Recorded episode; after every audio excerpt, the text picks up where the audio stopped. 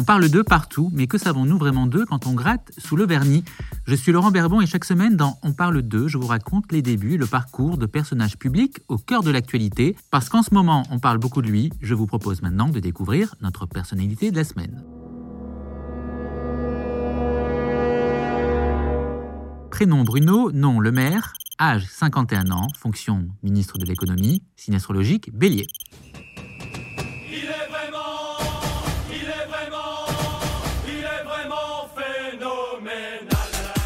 Il a un CV long comme le bras. Nicolas Sarkozy le surnommait d'ailleurs Bac plus 18. Mais on peut être surdiplômé et se prendre des gamelles. Prenez 2014 par exemple, Bruno Le Maire brigue la présidence de l'UMP. Malgré un score honorable, il s'incline face à un certain Nicolas Sarkozy. Encore lui. 2016 n'est pas mieux, Bruno Le Maire vise cette fois-ci la présidence de la République, rien que ça. On nous dit que Bruno, c'est le renouveau, mais de sa candidature à la primaire de la droite, on retient deux choses. Ce moment d'interview, gênant. Moi, je voudrais que n'importe quel Français, dans n'importe quelle école de France, se dise Putain, je suis Français. C'est la classe. Et son score 2,4%. Six mois plus tard, patatras, c'est la remontada. Après avoir un temps soutenu le candidat Fillon, Bruno Le Maire se rapproche du futur président Macron. Oubliez les pics lancés sur les plateaux télé un an plus tôt. Macron, c'est de la soupe. Bah, pour l'instant, tout ce que j'entends, oui, c'est de la soupe. Bruno Le Maire doit beaucoup aimer la soupe puisqu'il devient son ministre de l'économie. L'homme aux 2,4% est aujourd'hui l'homme aux 100 milliards. 100 milliards censés relancer une économie française foudroyée par la crise sanitaire.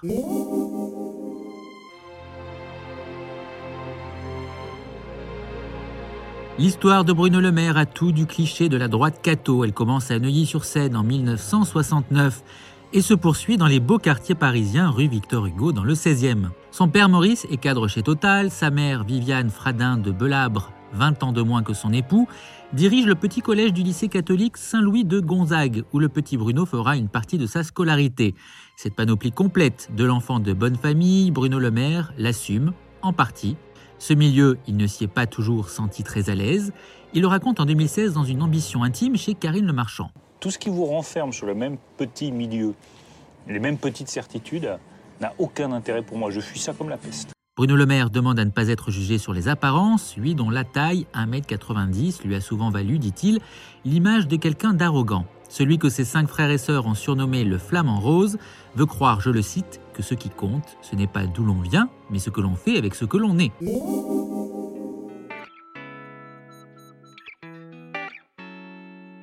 Il y a très tôt un petit côté rebelle chez Bruno Le Maire. N'ayez pas l'air étonné, je ne vous parle pas ici du genre à foutre le feu aux poubelles, mais plutôt d'un rebelle des beaux quartiers, titre d'un portrait que lui consacre le journal L'Obs en 2016.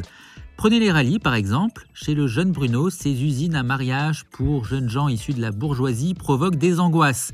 Alors quand des années plus tard on propose à ses enfants d'y participer à leur tour, Bruno Le Maire dit Niet. Rebelle aussi Bruno Lado qui s'inscrit en classe prépa littéraire alors que son père veut en faire un financier. Dans un entretien à l'Obs, il se souvient quand j'ai parlé de la prépa littéraire à Louis le Grand, mes parents se sont écriés Hippocagne, c'est pour les filles Bruno Le Maire ne poussera pas la rébellion jusqu'au bout. Lui qui se rêve écrivain choisit finalement une voie plus conforme aux exigences parentales. Sciences Po, Elena. Résultat, cet homme de lettres est aujourd'hui à la tête d'un ministère qui jongle avec les chiffres.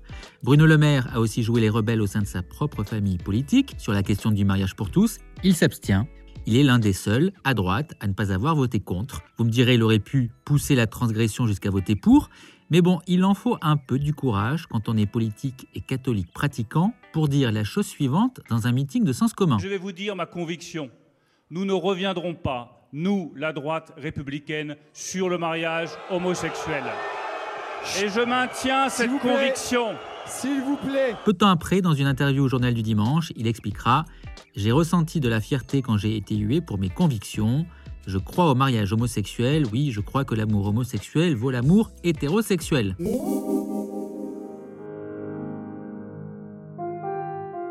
Bruno Le Maire n'a jamais été très proche de son paternel. De ce père décédé en 99, il confiera Mon père ne m'a jamais parlé. Je ne crois pas qu'il m'aimait. À la lecture de ses propos, sa famille, elle, tombe à la renverse et dément.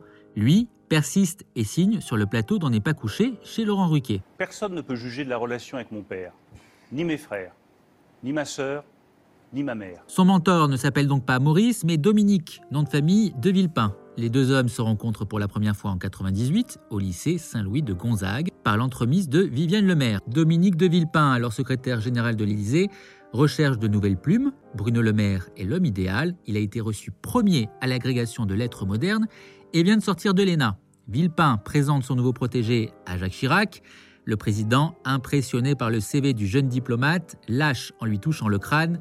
C'est qu'il y en a là-dedans. Entre le maire et Villepin, c'est le début d'une étroite collaboration. Il suit le nouveau ministre des Affaires étrangères au Quai d'Orsay, puis devient son directeur de cabinet à Matignon. De cette dernière expérience, il garde un traumatisme, celui du CPE. Mon plus bel échec, confiera-t-il bien des années plus tard dans un entretien au Figaro. En 2007, Nicolas Sarkozy gagne la présidentielle. Six mois après, Bruno Le Maire rejoint l'ennemi juré de son mentor. Il devient secrétaire d'État. Une trahison? L'intéressé s'en défend. Dans une biographie écrite par le journaliste Olivier Biscay, Bruno Le Maire s'explique Je veux bien continuer à suivre un homme politique, mais s'il a décidé d'arrêter, je fais quoi? Je me saborde avec lui?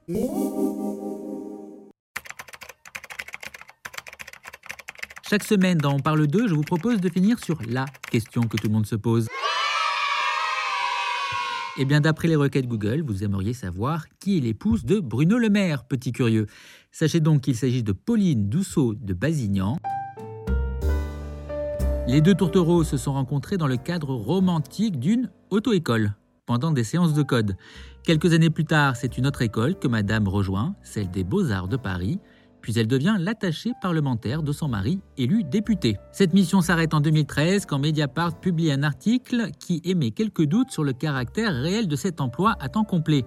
Mariée depuis 1998 avec celui qu'elle surnomme Coquito, Pauline Dousseau de Basignan est aujourd'hui artiste peintre avec une prédilection pour les fleurs.